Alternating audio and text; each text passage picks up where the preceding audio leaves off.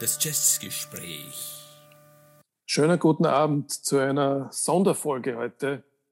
Ähm, den Temperaturen entsprechend äh, Jazz on a Summer's Evening haben wir das genannt. Eine Easy Listening Folge heute. Oder, Dieter? Servus. Ja, servus Stefan. Hallo da draußen alle. Ja, Easy Listening ist sicher äh, äh, ja, ein guter und gleichzeitig schlechter Begriff, weil ich bin auch wie ich meine Alben ein bisschen gegoogelt habe, auf den Begriff gestoßen und Smooth Jazz und wie diese Sachen da alle genannt werden. Und im Grunde genommen äh, ist eigentlich, wird es der Sache nicht gerecht, weil da eigentlich, selbst dann, wenn es schöne Musik ist, die beschwingt oder heiß ist, so wie der Sommer eben oft ist, ist es trotzdem, finde ich, was sehr Anspruchsvolles. Ich kann zumindest für meine Platten, die ich ausgesucht habe, behaupten, dass da schon sehr, sehr viel auch musikalisch Hochwertiges dabei sein wird. Also ich habe mir es viel leichter gemacht, ich habe einfach in, äh, die Stimmungen vorgestellt, äh, die ich an einem Sommerabend haben könnte. Das eine ist, wenn man so auf der Terrasse sitzt und, das, und die Sonne schon langsam untergeht und äh, es kühler wird und man hat das erste oder zweite Glas Wein in der Hand und vielleicht ein paar Oliven. Das wäre so das eine Setting. Das zweite Setting ist natürlich, wenn man am Meer ist und dort den Sonnenuntergang erlebt, eventuell in einer Bar im Freien sitzt, einen Cocktail in der Hand und das Glück hat, was eigentlich nie passiert, einen, einen Barkeeper zu haben, der vernünftige Musik spielt. Und zum dritten Setting komme ich dann später. Na gut, dann muss ich zumindest noch zwei Settings ergänzen und bin gespannt, ob ich dir damit dein drittes Setting absteche. Also äh, neben diesen, diesen coolen Barabenden oder auf der Terrasse sitzen und dem Sonnenuntergang beim, am, am Meer zuzuschauen, äh, gibt es natürlich noch dieses klassische Hot-Feeling, wenn es so 30 Grad Nächte äh, gibt, wo es einfach überhaupt nicht abkühlt und wo man einfach so richtig äh, quasi äh, Feuer mit Gegenfeuer bekämpfen muss und dann einfach wirklich ganz, ganz heiße äh, Rhythmen hört. Das ist für mich auch so klassisch äh, Jazz on a Summer's Evening, eine Hot Summer's Evening. Und dann ist bei mir noch so ein bisschen ähm, die, die Road-Movie-Geschichte dabei äh, irgendwie so, ja, durchaus im Auto sitzend oder dieses Gefühl zumindest habend und dann so ganz, ganz weit wegzukommen mit der Musik. So dort, wo es schön ist, dort, wo es heiß ist, dort, wo es viel Sonne gibt, dort, wo es hell ist, dort, wo es Palmen gibt oder vielleicht sogar eher äh, so ein bisschen die, diese Texas-Stimmung. Äh, ja, das ist für mich auch Jazz on a Summer's Evening. Das ist super interessant. Jetzt haben wir ja schon vier Stimmungen. Ich sage jetzt dann meine, meine dritte noch dazu, um die, das dann jetzt zu komplettieren. Ich habe daran gedacht, ähm, draußen im Freien zu sitzen, so in einem offenen Kino, wie es es früher mal in Wien gegeben hat, vor Corona, äh, und einen alten Film zu schauen und, und äh, der mit Jazz untermalt ist. Ich habe ein konkretes Beispiel dafür. Ja, haben wir, jetzt haben wir schon fünf Stimmungen. Wir werden jetzt in den nächsten 30 Minuten 144 Alben vorstellen. Nein, werden wir nicht. Na, weißt du was, Stefan? Da interessiert mich doch gleich einmal, wie viele Alben hast du jedenfalls sozusagen quasi mal so vor dir liegen, die du irgendwie, wenn sich die Zeit ausgeht, ansprechen würdest? Also ähm, ich habe hier 21 Alben in der, in der, in der oh. Schnelle ge, ge, ge, gefunden in meiner Plattensammlung. Aber keine Angst, ich werde nicht alle 21 erwähnen, weil sonst tun wir nur Name droppen und sonst gar nichts in den nächsten, in den nächsten äh, 30, 40 Minuten. Das wäre relativ langweilig. Na, schau, schau, Aber ich bin ich extrem gespannt, äh, was wir so gemeinsam ausgesucht haben. Ja, ja, ja, ja, ja, ob es überhaupt Überschneidungen geben wird. Weil ich stelle genau. gerade fest, ich meine, ich habe da zehn Platten liegen äh, und, und, und ich sage mal, da sind noch drei, vier, die von teilweise denselben Interpreten auch noch dazu passen würden. Aber ich würde mich in Wirklichkeit wahrscheinlich auf zehn beschränken und decke damit meine drei Summer Feelings bereits ganz gut ab. Dann bin ich aber schon extrem gespannt, äh, womit du startest. Na gut, tauchen wir ein in die Geschichte. Ich werde es vielleicht äh, äh, zeitlich chronologisch machen, weil äh, es ist recht schwierig sozusagen quasi irgendwo äh, sich von einem Album zum anderen zu handeln, äh, weil das ein bisschen auch verbunden ist mit, mit Erlebnissen, die ich in meinem Leben hatte im Sommer. Und da ist es dann auch zeitmäßig bunt durcheinander gegangen. Und um das Ganze nicht zu kompliziert zu machen und nicht in Erklärungsbedarf zu kommen, mache ich es, wie gesagt, zeitlich und fange an mit einem meiner ganz großen Favorites. Äh, und zwar ist es vom George Benson White Rabbit. Eine Platte, die auf dem äh, CTI-Label äh, entstanden ist. Ähm, und zwar im Jahr 1971. Ich habe noch eine äh, englische Originalpressung von einem England-Urlaub äh, ergattert. Äh, eine von den Platten, wo der George Benson mit dem Herbie Hancock und dem Ron Carter äh, gespielt hat. Billy Cobham am Schlagzeug, Hubert Laus an der Flöte, Erto Morera spielt auf den Percussions mit, äh, dann ist noch der Earl Clue an Bord als Gitarrist und äh, der Jay Berliner. Kenne ich, aber kann ich jetzt gar nicht sagen, was, was der gespielt hat. Und was an der Platte äh, für mich so, so beeindruckend und sommerlich ist, ist nicht nur, dass, es, dass die zweite Nummer Theme from Summer of 42 heißt, sondern dass es insgesamt gesehen eine Platte ist, die irrsinnig stimmungsvoll, gleichzeitig, ähm, wie soll ich sagen, kühle Sommernächte begleiten kann, wie auch heiße Sommernächte. Und der George Benson ist ähm, auf der Platten wirklich äh, auf, auf, auf höchstem Level, spielt wirklich irrsinnig gut und äh, ja, macht mir eine große Freude dabei. Das ist ähm, sehr interessant. Ich kenne die Platte nicht, ich kenne den George Benson, Benson kaum. Für mich ist es immer so die Assoziation Schnulzen, Mainstream, Jazz, Gitarrist oder so auf die Art. Ähm, ich, kann überhaupt nichts zum George Benson sonst sagen, aber ich werde mir die Platte natürlich anhören. Sag, mal, sag nochmal, wie sie heißt. George Benson White Rabbit. White Rabbit, okay. Ja. Aus dem Jahr? 1971. 71, ja. Einer, du hast äh, da aber das, das, das, Label genannt, CTI. Mhm. Ich habe aus der Zeit von CTI auch das so manches, nämlich von Freddie Hubbard. Ähm, wo der Freddie Hubbard dann in die Richtung ähm, Funky Fusion Jazz gegangen ist. Sehr interessante Alben übrigens. Passt jetzt nicht zum Thema, aber es ist mir gerade eingefallen, weil du das Label genannt hast. Na, passt eigentlich äh, durchaus zum Thema, Stefan, finde ich, weil äh, die Platten, die ich äh, heute mit dir noch ein bisschen besprechen werde, die sind alle so ein bisschen äh, diesem Genre zugeordnet. Soul, Funk, Fusion.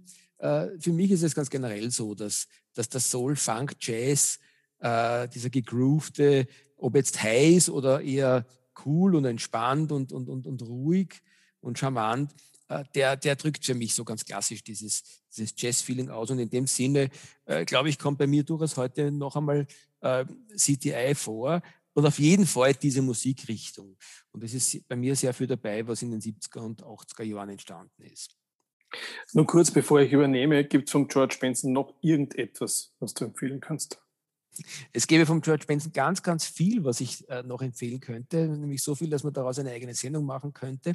Aber ich, ich sage dazu, dass eine meiner zweiten Platten, die ich heute mitgenommen habe, auch eine George Benson-Platte ist und ich habe sogar geschwankt, eine dritte mitzunehmen. Ich äh, sage, die dritte wäre Breezing gewesen aus dem Jahr 1976 und ich habe mich dann entschieden, als zweite und als Kontrapunkt zur ersten, die eigentlich fast intellektueller Jazz ist, die White Rabbit, dann seine vielleicht äh, erfolgreichste und unter den Connoisseuren zumindest das bekannteste aus dem Jahr 1980 zu nehmen, die der Quincy Jones produziert hat. Und zwar ist es Gimme the Night. Also wenn du da nicht zumindest irgendwo äh, in, in Kaufhäusern, Stefan, äh, die eine oder andere Nummer gehört hast, dann ist dir eigentlich schon gar nicht mehr zu helfen.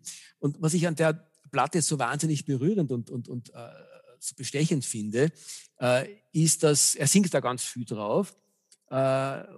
Und es ist eigentlich jede einzelne Nummer, nicht nur, glaube ich, damals zumindest in, in, in Jazzrock-Kreisen ein Hit geworden. Ich glaube, es ist wirklich einiges, einiges gewesen, was zumindest in Amerika dann auch in der Zeit rauf und runter gespielt wurde, sondern es ist, ich habe mir die Platten vollständig durchgehört, keine einzige schwache Nummer dabei, aus meiner Sicht. Natürlich unter dem, äh, unter dem Motto, dass das Ganze Soul Jazz oder Jazz for a Summer's äh, Evening ist, aber also seine, seine Gitarren-Soli sind dermaßen beschwingt und die Nudelei, die der Stefan, die der, die der George Benson, der Stefan auch ganz gut kann, wenn er redet, die der George Benson manchmal an den Tag legt, wenn er wenn er Gitarre spielt, die ist auf der Platte eigentlich in keinster Weise vorhanden. Also auch ein schwerer, eine schwere Empfehlung, Stefan.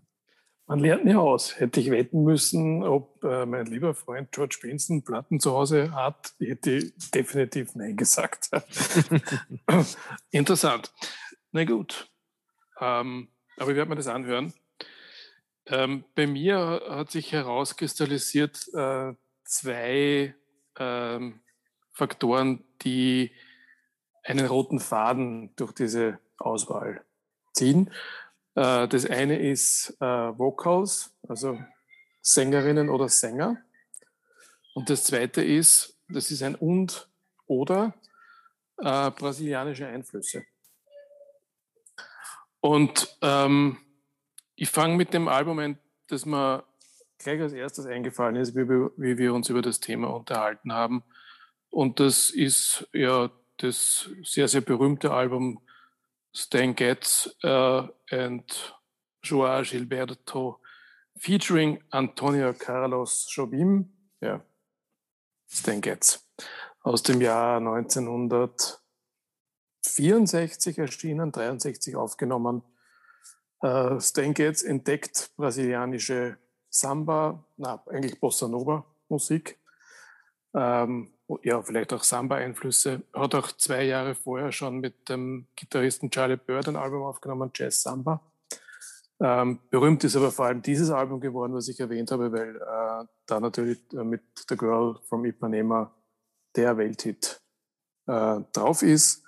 Und zwar gesungen von der Frau von Joao Gilberto Astrid Gilberto. Gute Wahl.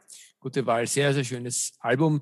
Äh, könnte auch in meinen Best-ofs für die Sommernächte drinnen sein. Äh, ist wirklich eine ganz, ganz tolle Platte. Äh, ja, die auch wirklich äh, noch ein bisschen mehr so klass im klassischen Jazzbereich angesiedelt ist, als die Dinge, die ich bis jetzt da hineingeworfen habe in den Talon. Sie hat auch den Vorteil, dass du sie auflegen kannst, wenn du Gäste hast, die normalerweise mit Jazz wenig am Hut haben. Das gefällt jedem. Ähm, das ist, ja, erstaunlich, wie dieses Bossa Nova einfach jeden irgendwie mitnimmt. Ja, ja. Wobei ich möchte gleich dazu sagen, für die Platten, die bis jetzt von uns beiden reingeworfen wurden, und ich kann mir gut vorstellen, dass das für die restlichen Platten auch gelten wird. Ähm, das sind so Platten, wie du richtig sagst, die man sich anhören kann, wenn man mit Gästen zusammensitzt, die im Hintergrund laufen können. Aber äh, ich behaupte mal äh, ganz frech, dass alles das, was wir da heute besprechen werden, definitiv gilt das für das, was wir jetzt bereits auf, äh, in den Talon reingeworfen haben. Das sind Platten, da kannst du dich hinsetzen und wirklich auch mit Kopf zuhören die sind alle wirklich auf höchstem Niveau. Also die, das Vorurteil, dass, dass Musik, die man im Hintergrund äh, laufen lassen kann, dass die niveaulos sein muss, das gilt zumindest für die bis jetzt genannten Platten in keinster Weise. Ja, ich hätte den, Vorwurf gar nicht so gehört oder mir bewusst gemacht. Ähm, aber ich weiß, was du meinst. Ja, es ist mhm. natürlich ja, klar. Ja, soll ich weiter tun? Oder Aber ja, du? ich habe schon, ich hab ja. schon zwei genannt, jetzt mach mal du weiter. Ja, na, ich, ich, ich bleibe jetzt mal bei Brasilien, beziehungsweise bei, bei den brasilianischen Einflüssen. Ich habe schon Gilberto genannt. Ähm, es gibt von ihm auch ähm, ein, ein Album, das Joao Gilberto heißt. Das ist aus 1973. Das ist auch sehr schön. Äh, würde ich jetzt nicht näher darauf eingehen, weil das wird alles zu lang dauern. Dann von genannten Antonio Carlos Jobim gibt es eine Menge Alben. Eines ist eine Kooperation mit Elis Regina. Das ist eine bekannte, ich glaube, eher auch brasilianische Sängerin gewesen. Alice und Tom ist das Album aus den 70er Jahren. Und natürlich, und ähm, ähm, die sollte man jedenfalls, also die passen hier ganz gut rein, zwei Alben vom, vom Jobim äh, unter seinem Namen, äh, nämlich Wave aus 67 und Stoneflower aus 70. Das, ich weiß nicht, wie ich die Musik beschreiben soll. Das könnte für manche Ohren ein bisschen kitschig klingen, ja. aber für mich sind es Meilensteine dieses brasilianischen Jazz und es, ist, es passt für mich so, so ganz, ganz genau zum Thema, das wir heute haben. Wann entstanden, hast du gesagt? 67 war Wave und Stoneflower war 1970. Mhm. Mit einem übrigens, extrem schönen Cover. Also Wave hat wirklich ein tolles Cover. Schaut dir das einmal an im Internet. Mhm. Ähm, mit einer, ich glaube, es ist eine grüne Giraffe drauf oder so. Ich habe es jetzt nicht vor mir. Aber es ist sehr, sehr lustig. Ja, das sind meine brasilianischen Alben für heute. Na bitte, okay, dann mache ich vielleicht jetzt mal einen Sprung ähm, in die afrikanische Richtung und werde einen, ja, ja, und werde einen meiner ganzen, meiner absoluten Lieblinge präsentieren. Äh, ganz was anderes. Äh, und wir werden möglicherweise, wenn wir zum Thema äh, Jazz an einem Sommerabend gekommen äh, wären, dann wären wir da gar nicht hingestolpert, weil der sonst eher, ja, ja, im, vielleicht im, im ja, im, ja, im afrikanischen Idiom angesiedelt wäre. Es handelt sich um äh, den Manu Dibango, der einer der ganz großen afrikanischen Musiker ist, äh, der sich sehr bemüht hat um, um, um dieses Idiom der afrikanischen Musik und der für mich aber trotzdem mit vielen seiner Alben äh, am ehesten im, im, im Jazzbereich anzusiedeln ist. Er hat immer wieder so ein bisschen Reggae-Elemente dabei und er hat Elemente, die sich sozusagen so originär verhalten, dass man sie fast nicht zuordnen kann. Mir fällt sofort der Fehler Kuti ein, der da ähnlich hineinpasst. Aber selbst der Fehler Kuti ist für mich wahrscheinlich auch am ersten im Afro-Jazz anzusiedeln, wie eben der Manu Dibango. Und die absoluten Highlights vom Manu Dibango äh, aus einer Vielzahl von wirklich großartigen Platten äh, sind für mich aus den Jahren 1985 die ähm, Electric Africa und aus dem Jahr 1986 die Afro-Jazzy.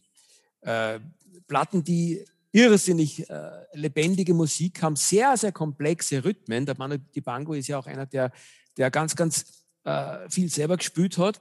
Ähm, auf einer der beiden Platten oder sogar auf beiden Platten äh, spielt er äh, mit dem Herbie Hancock zusammen, äh, was die Platte natürlich noch zusätzlich aufwertet. Ähm, es ist die Electric Africa, genau, wo der, wo der ähm, Herbie Hancock dabei ist beide Platten auf höchstem Niveau. Ähm, eine der Nummern, die man, die fast jeder kennt, ist, ist äh, Sol Makossa. Äh, weiß nicht, Stefan, sagt er das was? Jemals davon ja, ja, ja, ja, freilich. Kennt man schon, gell? Äh, Manu Dibango ist äh, Westafrika, aber welches Land weiß ich jetzt nicht, weißt du? Ähm, puh, Mosambik vielleicht. Ich muss dir ehrlich sagen, ich passe. Ähm, Nee, Mosambik ist, ist, ist Ostafrika. Ja, ja na, ich, ich kann dazu nicht wirklich was beitragen äh, und bleibe eher noch ein bisschen bei, bei den Platten selber. Äh, okay. Äh, es ist zum Beispiel der Bill Laswell äh, da als, als Produzent wichtig gewesen und das merkt man auch der, den Platten an. Sie sind wirklich sehr, sehr schön produziert und äh, er hat auf komplexeste Arrangements Wert gelegt und was, was mir so taugt ist, wenn es draußen dann noch immer 27 Grad hat, um, um 10 Uhr Licht abdrehen, äh, idealerweise auf einen Plattenspieler, auf einer guten Anlage mit, mit Röhrenverstärker hören und du hast das Gefühl, du sitzt mitten in Afrika in der, in der Steppe. Es ist wirklich großartig. Du hast, äh, also gefallen ist der Name Fela Kuti. Ich habe den nicht auf meiner Liste jetzt, ähm, aber wenn du zuerst die Stimmung beschrieben hast, äh, nicht nur Sommerabend, sondern auch heiße Nächte oder vielleicht unerträglich heiße, schwüle Nächte. Da passt eigentlich der Fehler Gute dann ganz gut. Ne? Ja, wie gesagt, du hast recht, ich habe ihn ja auch schon genannt. Ja. So ist es. Aber hast du ihn auf der Liste gehabt oder? Nein, nein. Fehler Kuti ist für mich genauso wie, wie so manche andere, die ich gerne auf die Liste genommen hätte, bin ich dann während äh, des damit Beschäftigens drauf gekommen, das ist so großartig, das muss eine eigene Sendung werden. Müssen wir machen, so ist ja, es. Ja. Gut, aber das war der zweite Anspieltipp für mich heute, Manu Di Bango. Ist, ist mir natürlich bekannt und habe schon das eine oder andere gehört, aber es war mir nie etwas, was in meinem Fokus war, sozusagen. Äh, darf ich mit Afrika weitermachen? Bitte gerne. Ich habe eine afrikanische Platte, äh, sogar eine, die ich vor kurzem erstanden habe. Äh, und das passt jetzt wiederum zu einer Stimmung, die ich eigentlich gar nicht noch genannt habe. Das wäre also sozusagen unsere sechste dann. Und zwar ähm, musst du dir vorstellen, äh, einen, einen, einen Nachtclub in Kairo in den 70er Jahren. Und da spielt eine, das spielt ein gewisser Salah Ragab und die Cairo Jazz Band. Ähm, ist jetzt wieder veröffentlicht worden. Salah Ragab war ein ägyptischer Militärmusiker. er hat Klavier gespielt und, und irgendein Blasinstrument. Oder na, Klavier und Schlagzeug, glaube ich, hat er gespielt. Und ähm, hat durch einen tschechischen äh, Jazzmusiker, den, den Gustav Brom, gelernt, Jazz zu spielen und hat eine Band gegründet, die Cairo Jazz Band. Und die haben dann auch gelernt, Jazz zu spielen. Äh, Aufnahmen gibt es nicht viele, soweit ich weiß. Ähm, bekannt ist, dass äh, mit dem Sunra Orchestra, wie die in Ägypten unterwegs war, waren eine oder zwei Aufnahmen gemacht hat. Ja, und das ist eben Salah Ragab und die Cairo Jazz Band. Die Platte heißt Egypt Strut, ist im Jahr 74 aufgenommen worden. Also Respekt, Stefan. Wenn ich wusste, dass du so ethnografisch wirst, hätte ich auch meine neuesten Errungenschaften ausgepackt. Äh, ich sage nur türkischer äh, Jimi Hendrix Sound, der dir auch klar, aber mehr möchte ich heute nicht dazu sagen. Vielleicht kommen wir mal so zu diesen, zu diesen ganz heftigen Dingen. Jedenfalls Respekt, das habe ich überhaupt noch nie gehört und muss ich unbedingt hineinhören. Gut, mach das. Ja, äh, sonst habe ich von Afrika allerdings, warte mal, lass mich schauen. Na, sonst habe ich von Afrika nichts dabei. Damit übergebe ich das Wort wieder an dich. Ja, du, gerne. Ich wollte gerade sagen, dann muss ich jetzt fast einen extremen Kontrapunkt setzen und von dieser doch sehr exotischen äh, Platte, die du uns da gerade ans Herz legst, äh, zu einem, ich möchte fast sagen, zu einem Mainstream-Klassiker kommen.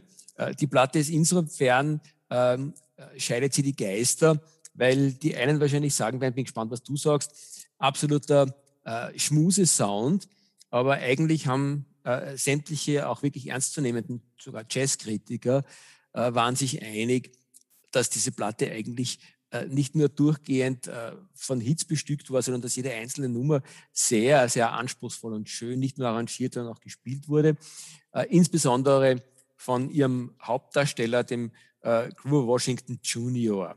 Es handelt sich um oh. seine bekannteste oh. Platte, ja, ja, die Wine Light mit dem mit der Hitsingle Just the Two of Us, äh, wo der Bill Withers äh, seine wunderbare Schmeichelstimme zum Besten gibt. Hast du das also, vor dir? Ich habe sie vor mir, ja. Zeig mir das Cover. Ja. Oh, weiter weg ein bisschen. Weiter weg, weiter weg. Oh, ja, ja, ja, alles sehr unscharf. Ah, es ist, nein, ich, mir, mir kriegen es nicht hin. Egal. Warum wolltest du das Cover sehen? Weil ich wissen wollte, ob ich sie kenne. Und ich kenne es vor allem, wenn ich das Cover sehe. Aber ich tue daneben Dingen, macht nichts. Ja, du einfach Dingen und ich, ich erzähle ein bisschen davon. Ähm, also, die Platten ist äh, durchgehend eine Musik, die du, wenn du mit deinem Schätzchen dich zu einem kleinen Tete-a-Tete äh, oder auch zu einem größeren Tete-a-Tete zurückziehst, äh, in die Polsterburg, äh, äh, äh, ist sie großartig im Hintergrund. Sie ist genauso wunderbar, wenn man sich ein gepflegtes Gläschen Wein aufmacht, wenn man die von dir schon angesprochene äh, nette Runde zu einem guten Essen zu Hause hat und im Hintergrund Musik laufen lässt. Die Platten funktioniert eigentlich immer. Und ich habe es jetzt ganz bewusst heute mal äh, im Hintergrund, ähm, was jetzt im Hintergrund, ich habe sie aufgelegt und habe mich voll darauf konzentriert und ich war selber erstaunt davon, äh, wie beseelt der äh, Grover Washington Jr sein Saxophon bedient und was der für wahnsinnig flotte und kreative äh, Melodien da äh, vom Stapel lasst. Und auch das ist zum Beispiel etwas, warum die Platten definitiv in den Jazzkanon hineingehört, weil wenn du dich auf das bewusst konzentrierst, ähm, äh, dann, dann merkst du, dass das Ganze wirklich äh, deswegen schon besonders ist, weil wenn der Grover Washington Jr. darauf abgezielt hätte, damit einen Smash-Hit zu landen und möglichst viel zu verkaufen, dann hätte er sich sicher nicht so viel Mühe gegeben, komplexeste musikalische Soli in der Platten unterzubringen. Das hat er nämlich gemacht. Also äh, der bedient damit in Wirklichkeit sozusagen den Mainstream genauso wie den Musikhörer, der einfach wirklich auf anspruchsvollere äh, Musikfolgen und, und, und, und, und Melodieläufe Wert legt. Also echt eine Empfehlung, Stefan, hör mal rein und gib mir deine Meinung, würde mich interessieren, ob du das auch so erlebst, wenn du es hörst. Die Platte ist übrigens. Das wäre jedenfalls die, ja. Äh, Entschuldige, ich, ich schließe nur ab. Die Platte ist im Jahr, Jahr 1980 entstanden und das Label ist Elektra, wenn ich mich hier nicht irre. Das wäre die zweite Wette, die ich heute verloren habe. Ja. Aha, aber wieso? naja, sag, wetten wir, dass die der Grover Washington Alben zu Hause hat? Sag ich, kann man wetten, ja, wett viel dagegen. ja. du hättest nicht man geglaubt, kann, So kann man sich irren. Nein, hätte ich nicht geglaubt. Okay, ich, ich sage gleich dazu, ja. es ist nicht meine einzige von ihm. Ja, das habe ich mir gedacht. Aber ja. wollen wir das nicht weiter vertiefen heute? Na, sehr interessant, aber wirklich spannend. Ähm, ja, ähm, die, die Brasilianer habe ich abgearbeitet, das eine, das eine Afrika-Album auch. Ähm, überlege gerade, wie ich jetzt weiter tue. Ähm, was jetzt noch wirklich äh, ähm, ich erwähnen will und was nicht unbedingt sein muss. Aber weißt du was? Ich habe jetzt eine ein gute Ergänzung zu diesem Grover Washington Album. Ja? Bitte. Äh, und zwar Chuck Mangione. Aber ja, natürlich. Ja, weil ähm, wir haben den irgendwann einmal gehabt in, in einer von unseren Sendungen so nebenbei. Ich weiß nicht mehr unter, ich glaube, da ist es irgendwie um Big Bands oder so gegangen, ich, ich weiß es nicht. Aber ich war früher, äh, bevor ich noch wirklich so in den, in den Jazz eingetaucht bin, äh, war ich ein bisschen so Chuck Mangione-Fan und hatte und habe immer noch drei Alben von ihm. Und eins davon, das habe ich heute auf die Liste genommen, das ist äh, aus dem 79er Jahr Live at the Hollywood Bowl. Du hast auf dem Cover auch diese Hollywood Bowl, so in, in, der, in, in der, der Abendsonne, wo Chuck Mangione mit dem Orchester spielt. Und es ist so schön kitschig, was da von seinem Flügelhorn und den, und den begleiteten Bläsern und so weiter kommt. Und Streicher, glaube ich, sind auch dabei. Ja, aber ich mag es immer noch, ab und zu. Du, äh, ich meine, das zeigt wiederum, dass es gibt nicht wirklich schlechte Musik. Es gibt bestenfalls Leute, die nicht gut zuhören. Äh, Gerade der Chuck Mangione ist, ist für mich einer, der zwar natürlich eine, im weitesten Sinne äh, Easy Listening Jazz macht, aber der macht das auch auf einem wirklich beseelten Niveau. Und alles, was, was, was man mit, mit Herz macht, kann nicht falsch sein. Also ich bin ganz bei dir, das passt schon. Weißt du irgendwas, was aus ihm geworden ist? Lebt er noch? Keine Ahnung. Ja, ich weiß es auch nicht. Ja. ja. Es gibt übrigens von Chuck Mangione äh, eine Platte, die ich sogar äh, jeden ernsthaften äh, Jazzliebhaber empfehlen würde, äh, oder vielleicht sogar zwei. Also die eine ist Viel so gut und die andere ist Land of Make Believe. Das sind auf jeden Fall Platten, wo, wo ich sage, die, die verdienen sich wahrscheinlich sogar in, in, bei ernsthaften Jazzliebhabern mehrere Sterne, also mindestens drei, vielleicht sogar vier. Also der, der kann schon was, der Junge. Ja, ja, jetzt muss ich nur schauen. Ich glaube, ich habe entweder die eine von den beiden oder, bei, oder beide, aber na, habe ich nicht. Children, Children of Sanchez, aber ich, da spielt sogar der Dizzy Gillespie mit. Ja, bitte. Ja. Der, übrigens auch, der übrigens auch mit einigen seiner, seiner, seiner, seiner Platten, speziell aus der späteren Zeit, ähm, würden da einige Sachen, Afro-Kuban, Jazzartige Sachen, die der Dizzy Gillespie so in den 80er Jahren gemacht hat, würden da auch hervorragend dazu passen. Mhm, stimmt. Ja. Na gut. Gut. Na gut. Soll ich, soll ich wieder eine einwerfen? Wirf eine ein. Gut, ich werfe ein. Äh, wenn wir schon, wenn ich sozusagen quasi äh, mit der Wine Light vom äh, Washington. Darf ich noch, Entschuldigung, dass ich unterbreche, aber du hast ja verschiedene Stimmungen genannt. Ja? ja. Wir haben jetzt von dir gehabt äh, George Benson, wir hatten Grover Washington, wir hatten ähm, ja eigentlich Manu Dibango. Manu Dibango. Wie passt es jetzt zu den, zu, den, zu den Stimmungen, die du so. Also ganz eindeutig, Grover Washington äh, und äh, George Benson sind natürlich dieses klassische äh, am Abend hinsetzen und bei einem guten Gläschen Wein ein bisschen herumschmusen oder einfach nur die Seele baumeln lassen. Und dann Manu Bango ist genau dieses, wenn die äh, Nächte sich einfach überhaupt nicht abkühlen wollen, dann sagt man am besten Feuer mit Gegenfeuer bekämpfen und tanzen gehen oder, oder draußen herumrennen, sozusagen was immer auch. Äh, das, das, das wäre sozusagen so die, die, die, äh, die Einteilung von den bis jetzt genannten Platten.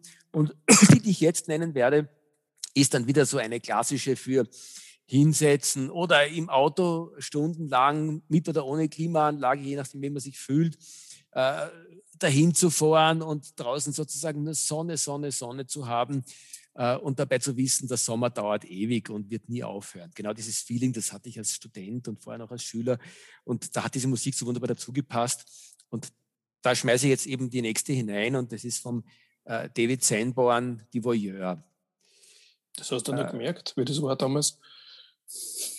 Ich, es, es, ist zwar lange her, aber es war so schön, dass mich das, diese Gefühle nie verlassen werden. Das ist eine spannende Geschichte, äh, über die wir uns wahrscheinlich in diesem äh, Zusammenhängen nie unterhalten werden, aber die auch interessant wären, wie sehr einen eigentlich die Jugendzeit prägt und wie sehr die Erlebnisse aus dieser Zeit mir so vorkommen, äh, als hätten sie Jahrzehnte gedauert. Und wenn ich dann wirklich bewusst darüber nachdenke oder sogar versuche, kalendarisch mich wieder reinzuversetzen, komme ich drauf, da handelt es sich um wenige Jahre.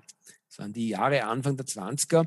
Äh, und, und, und ich sehe es auch übrigens an den Platten, Stefan, wenn ich dann schaue, ich habe ganz, ganz viele Platten, die so um das Jahr 1985 herum äh, entstanden sind, wo ich offensichtlich musikalisch sehr stark geprägt wurde. Äh, und äh, was ich damals erlebt habe, das fühlt sich heute für mich an, als wären es Jahrzehnte gewesen. Das waren wahrscheinlich wenige Jahre. Gut, also soviel zu dem Thema. Ähm, was, was, was ich über die äh, Winelight gesagt habe vom Washington Junior, gilt für den David Sanborn Voyeur genauso. Äh, eine seiner, seiner, seiner wirklich besten Platten. Äh, eigentlich, äh, obwohl die Nummern für dich, äh, für die meisten anderen höchstwahrscheinlich unbekannt sind, ähm, eigentlich jede Nummer ein Hit gewesen damals. Äh, er hat, der Markus Miller, Bassist, hat eine, eine maßgebliche Rolle damals gespielt äh, merkt man auch, Markus Miller ist ein großartiger Produzent auch gewesen. Also wirklich hochwertigst produzierte Nummern, äh, die so richtig Summer Feeling, Summer Sun, Tequila Sunrise, Batida de Coco und ein fesches Mädel mit unendlich langen Beinen und okay, es soll ja jugendfrei bleiben, alles andere. Denke ich mir dazu. Gut, David Sanborn kenne ich vor allem als Bandmitglied äh, der El Charo Band aus den 80er Jahren. Ähm, könnte jetzt überleiten zu El Charo, weil ich den auch auf der Liste habe. Aber im Hinblick auf die fortgeschrittene Zeit möchte ich mich jetzt doch auf die Alben konzentrieren, die mir noch wichtiger sind zu erwähnen. Äh, das eine äh, ist ähm, spanischer Einfluss oder Musik, spanische Musik äh, und, und gleichzeitig ein Klassik des 20. Jahrhunderts. Ähm, ich habe da zwei Alben, und zwar ist das eine vom Modern Jazz Quartett, äh, gemeinsam mit einem brasilianischen Gitarristen Daurindo Almeida. Das Album heißt Aranjuez aus dem Jahr 66.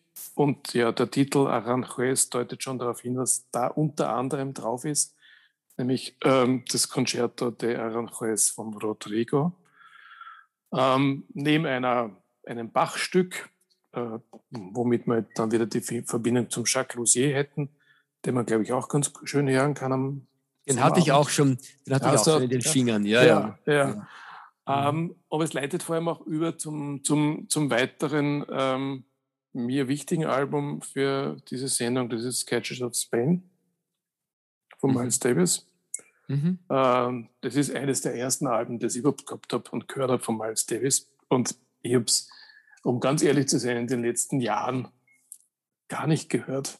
Aber ist eigentlich schade, weil ähm, wenn, also mir gefällt das immer noch wahnsinnig gut, wenn ich mich dazu hinreiße, es aufzulegen. Das ist eine der, der, der Arbeiten, Zusammenarbeiten mit dem Jill Evans, das war eine produktive Zeit damals. Du weißt das viel besser als ich. Ähm, Miles, ja, viel wir Miles Ahead, Borg und ich, waren gemeinsam mit dem Jill Evans und eben diese Sketches of Spain und eventuell noch eines. Aufgenommen 1959. Und also, das ist genau das, was, also vor allem dieses, dieses Concerto, ja, wenn man das, das man, man sieht so richtig diese, diese spanische Hochland, ja, wo die, die Hitze noch so flirrend ist, bevor die Sonne untergeht. Also das ist meine Assoziation immer dazu. Ja, super gute Wahl. Also äh, großartige Platte, ich liebe sie auch sehr äh, und würde mich jetzt nicht versteigen, äh, wollen, zu sagen, dass, es, dass sie zu den zehn äh, wichtigsten Platten der Jazzgeschichte gehört, obwohl man darüber sogar diskutieren könnte. Aber auf jeden Fall gehört sie, finde ich, zu den zehn wichtigsten Platten, die der Miles Davis gemacht hat. Und er hat viele gute Sachen gemacht. Tolle Platte, äh, äh, Meilenstein in vielerlei Hinsicht, äh, auch, auch weil, weil da wirklich ein, ein klassisches Musikstück äh, äh, über den Jazz auf eine ganz, ganz neuartige Art und Weise modal interpretiert wurde und einfach wunderschöne Musik, wie du richtig sagst, auch da auflegen und sich sofort in Spanien fühlen äh, und, und eine gute Paella dazu kochen. Ja, und damit bist du jetzt dran. Okay, ich bin gerade dabei. Äh, ich glaube, ich werde jetzt einiges von diesen Dingen, die ich heute noch gern gesagt hätte, einfach brutalst unter den Tisch fallen lassen. Ja, das muss ähm, ich auch. Äh, ich sage nur dazu, ich habe festgestellt, das wären alles jetzt noch Gitarristen gewesen mit großartigen Platten, äh, die ich aber äh, dir, Stefan, und euch allen da draußen einfach ein anderes Mal unterjubeln werde. Insbesondere, ich kann es nicht lassen, ich muss es sagen, der Bill Frisell, der heute dabei gewesen wäre. Aber über den gibt es so viel zu sagen, dass da sowieso mal eine eigene Sendung fällig sein wird. Wo keine eigene Sendung fällig sein wird, und das ist meine letzte Platte für heute, äh, obwohl der auch vieles Gutes gemacht hat, der hat vor allem eine Platte gemacht, die wirklich sehr, sehr scharf ist. Ähm, und die so richtig äh, für mich Summer Feeling pur ist. Und zwar ist es der amerikanische Gitarrist Lee Rittenauer mit seiner äh, Platte Rio und der für mich wunderschönen äh, äh Nummer äh, Rio Funk, die letzte oder vierte Nummer auf der ersten Seite, die so insbesondere dieses, dieses funkige Sommerfeeling äh, äh, von Rio de Janeiro einfangt auf eine wunderbare Art und Weise. Und auch für diese Platte gilt, wie für die zuvor genannten von David Sanborn und vom Grover Washington Jr., großartig arrangiert äh, und äh, wirklich jede einzelne Nummer äh, von sämtlichen äh, Musikern auf hohem Niveau gespielt, äh, ohne Schwächen. Und er selber, der auch einer ist, der dann mitunter ein bisschen belanglos auf gewissen Platten klingt oder sagen wir sehr mainstreamartig klingt, hat es auf der Platte geschafft, obwohl es eine Happy Feeling Platte ist, eigentlich höchst anspruchsvolle Melodien von sich zu geben, sich nicht zu wiederholen. Und jede einzelne Nummer ist irgendwie von, von vorn bis hinten ein Gedicht, wo du auch zuhören kannst und dich nie langweilen wirst. Nicht nur vom Namen, ja. Ja. Noch nie gehört. Ja, unbedingt reinhören. Äh, sind, sind, sind großartige Musiker dabei. Äh, Im Grunde genommen eigentlich die gesamte ähm, Jazzrock äh, Best-of-Partie von Amerika, äh, angefangen von Don Cruisin, der da äh, mit an Bord ist, äh, Dave Cruisin, ähm, Paulino da Costa ist, glaube ich, in, der, in dem Fall nicht dabei, aber jede Menge von anderen äh, amerikanischen und südamerikanischen großartigen Musikern, die sich dann im Laufe dieser Zeit äh, auf der Hälfte der, der guten Jazzrock-Platten wiedergefunden haben. Sehr schön. Ähm, ich habe noch ein Thema oder äh, ein, ein Album zu dem Thema äh, Kino, Kino im Bein. Äh, das ist mir heute zufällig in die Hände gefallen und du kennst das Album eigentlich, tatsächlich ist es von dir, also nicht vom Dieter Beachmann aufgenommen, aber es ist, ähm, ich habe das Album von dir. Und zwar hat ein gewisser Dave Douglas äh, eine Zeit lang Stummfilme begleitet. Oh, schön, ja. Okay? Du kannst dich erinnern. Ja. Äh, und zwar vor allem Filme, in denen der Fatty Arbuckle entweder gespielt oder auch Regie geführt hat, zum, mhm. mit, mit, mit, anderen Größen. Harold Lloyd fällt mir damit da ein, eventuell mhm. Pastor Keaton, weiß ich nicht. Das Album heißt Keystone und ich denke, das ist halt so, so ein schöner, schöner Sommerabend wäre das, wenn man so draußen sitzen könnte und diese alten Stummfilme schauen und da Dave Douglas so daneben mit seiner Band stehen würde und das begleiten. Ja, ja. Da, diese Platte von Dave Douglas, Stefan, äh, ist übrigens äh, die, finde ich, wo ihm das Kunststück gelungen ist, dass du die Musik wirklich auch im Hintergrund hören kannst und einfach beglückt davon bist und, und, und das Ganze so nebenbei auch ablaufen kann, so als Hintergrundmusik, wie wir heute schon so oft gesagt haben.